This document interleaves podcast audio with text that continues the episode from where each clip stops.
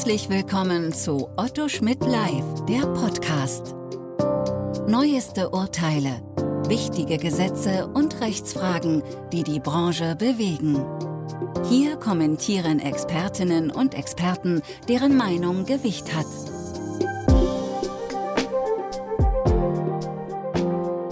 Herzlich willkommen zu einem neuen Podcast Datenschutzrecht in der Podcastreihe von Otto Schmidt Live. Mein Name ist Dr. Jens Eckhardt, ich bin Rechtsanwalt, Fachanwalt für IT-Recht und berate seit über 20 Jahren zum Datenschutzrecht.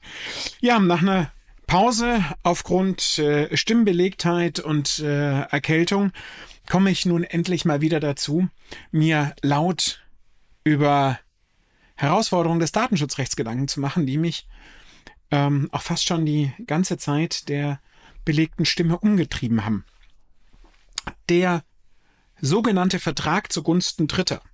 Ein Konstrukt, das äh, das bürgerliche Gesetzbuch seit 122 Jahren kennt, geregelt hat, auch weil es natürlich ein praktischer Anwendungsfall ist. Ja, sei es nun ähm, die Blumenlieferung, die ich bei dem Blumenhändler bestelle und einen Dritten liefern lasse, das Geschenk, das ich online bestelle und einen Dritten liefern lasse.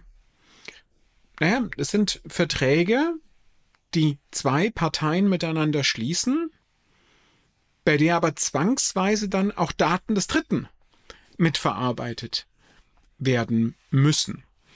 Denn gegenüber dem Dritten werden die Verträge ja erfüllt. Das Zivilrecht regelt den Vertrag zugunsten Dritter in Paragraph 328 BGB fortfolgende und unterscheidet dort vereinfacht, äh, vereinfacht gesagt zwischen zwei Verträgen, äh, dem sogenannten echten und dem sogenannten unechten Vertrag zugunsten Dritter. Der echte Vertrag zugunsten Dritter bedeutet vereinfacht gesagt, dass zwei Parteien A und B einen Vertrag schließen, bei dem B die Leistung schuldet, aber der Gestalt, dass C, also der zugunsten Dritte, der Dritte, einen eigenen Anspruch gegen B hat auf Lieferung. Das heißt, er kann die Rechte geltend machen. Der unechte Vertrag zugunsten Dritte ist der, bei dem dann äh, vereinfacht gesagt zwar an C geliefert wird, aber der C nicht in eine Position ähm, einrückt, in der er einen eigenen Leistungsanspruch gegen B hat. Was haben wir? Das haben wir ähm, äh, bei Abonnements. Arbeitgeber abonniert eine Fachzeitschrift zugunsten eines bestimmten Mitarbeiters, die dann an ihn geliefert wird, gibt die Daten an. Gut.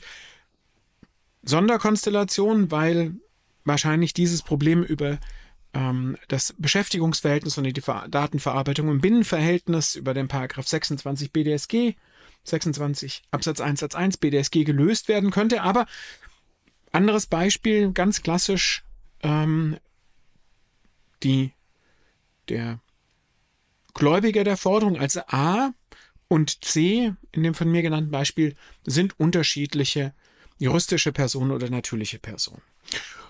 Und wie schon gesagt, in den Konstellationen ist es natürlich nicht möglich, dem B nicht möglich, seine Leistung zu erbringen, ohne auch Daten des C zu verarbeiten. Und da stellt sich dann natürlich die Frage nach der Rechtsgrundlage. Ähm, natürlich könnte man immer sagen, ja, im Zweifelsfall die Interessenabwägung. Das ist schon richtig. Aber die Interessenabwägung bringt da natürlich auch so ein paar Nachteile mit sich. Einerseits, ja, im Rahmen der ähm, Transparenz nach Artikel 13 muss natürlich dann hierauf hingewiesen werden. Das musste man allerdings bei den anderen Rechtsgrundlagen wohl auch. Da ist noch nicht das Problem entstehend, aber das eigentliche Problem entsteht über das spezielle Widerspruchsrecht, das ja nach Artikel 21 besteht. Ja, das heißt, der C könnte gegenüber B nach Artikel 21 in Bezug auf die Verarbeitung seiner Daten widersprechen und B wäre dann in der Situation, dass er die Vertragspflicht gegenüber A, nämlich die Leistung an B nicht erfüllen könnte, weil äh, dass B die Leistungspflicht gegenüber A, nämlich die Lieferung oder die Leistung an C nicht erfüllen könnte, weil C dieser Verarbeitung widersprochen hat. Gut, ähm, das würde man zivilrechtlich wahrscheinlich dann so lösen, dass dann dadurch der B gegenüber A insoweit von der Pflicht frei wird, an C zu liefern und gegebenenfalls A die Leistung selbst in Empfang nehmen müsste, aber ist natürlich im Wirtschaftsleben, wenn man das so konstruieren müsste, ähm, sehr hässlich. Im Übrigen hätte man ja auch die Situation, dass auch in dem Moment der B gar nicht drumherum käme, personenbezogene Daten, wenn man mal juristische Personen ausnimmt, aber bei juristischen Personen dann eben wieder die Ansprechperson, zu verarbeiten, auch um zu dokumentieren, dass C die Leistung verweigert hat. also da sieht man dann schon, dass die Interessenabwägung hier vielleicht konstruktiv ein wenig komplizierter wird. Insofern stellt sich natürlich schon die Frage, und Sie fragen sich wahrscheinlich auch, warum bin ich nicht direkt, direkt drauf gesprungen? Naja, wegen des Spannungsbogens natürlich. Warum macht man es nicht über Artikel 6 Absatz 1 unter Absatz 1 Buchstabe B, die Vertragserfüllung? Und da kann man und muss man sich mal mit dem Wortlaut des Artikel 6 Absatz 1 B auseinandersetzen. Dort heißt es, die Verarbeitung ist für die Erfüllung eines Vertrages dessen Vertragspartei die betroffene Person ist, das also offensichtlich A, der den Auftrag gibt, aber ist das auch B? Ist die Verarbeitung der Perso äh, personenbezogenen Daten erforderlich zur Erfüllung eines Vertrages, dessen Vertragspartei die betroffene Person, also C, ist. Naja, wenn man es genau nimmt und sich den Vertrag zugunsten Dritter anschaut, dann ist in der Tat die Verarbeitung der Daten von C für B erforderlich, um den Vertrag zu erfüllen. Und jedenfalls beim echten Vertrag zugunsten Dritter, bei dem der C ein eigenes Forderungsrecht gegen B bekommt, ist er wohl auch irgendwie Partei des Vertrages. Insofern würde es vom Wortlaut her ja ganz gut passen. Aber auf der anderen Seite muss man sich natürlich auch mal die Frage stellen, ist das vom Sinn und Zweck her so gedacht? Denn die ich möchte jetzt mal sagen, privilegierte Zulässigkeit der Verarbeitung bei der Erfüllung eines Vertrages gegenüber der betroffenen Person basiert natürlich auch darauf, dass die betroffene Person, deren Daten verarbeitet werden, freiwillig aktiv den Vertrag eingegangen ist. Aber das ist ja bei einem Vertrag zugunsten Dritter eigentlich gar nicht der Fall. Der zugunsten Dritter also zum Beispielsfall C, ist ja eigentlich an der Einigung des Vertragsverhältnisses nicht beteiligt. Ja, das ist im Verhältnis zwischen A und C wahrscheinlich eine Schenkung oder eine Geschäftsbesorgung oder was auch immer. Aber er hat eigentlich selbst, also C hat selbst das Vertragsverhältnis zu B nicht begründet. Und das ist so ein bisschen der Punkt, der mich bei der Anwendung des Artikel 6 Absatz 1 unter Absatz 1 Buchstabe B, also Vertragserfüllung, etwas stört. Aber andererseits muss man natürlich schon sagen, von der Systematik und dem Grundprinzip her passt diese Regelung ganz hervorragend. Denn es ist ja tatsächlich so, dass der C wie auch in anderen Vertrag, der B, entschuldigen Sie, ich komme da jetzt schon selbst durcheinander, der B, also der Schuldner, die Daten auch des C verarbeiten muss, um den Vertrag zu erfüllen. Ja? Insofern passt das vielleicht. Dann kann man sich natürlich über weitere Dinge in diesem Dreiecksverhältnis noch Gedanken machen, die ich jetzt nur kurz anreißen möchte.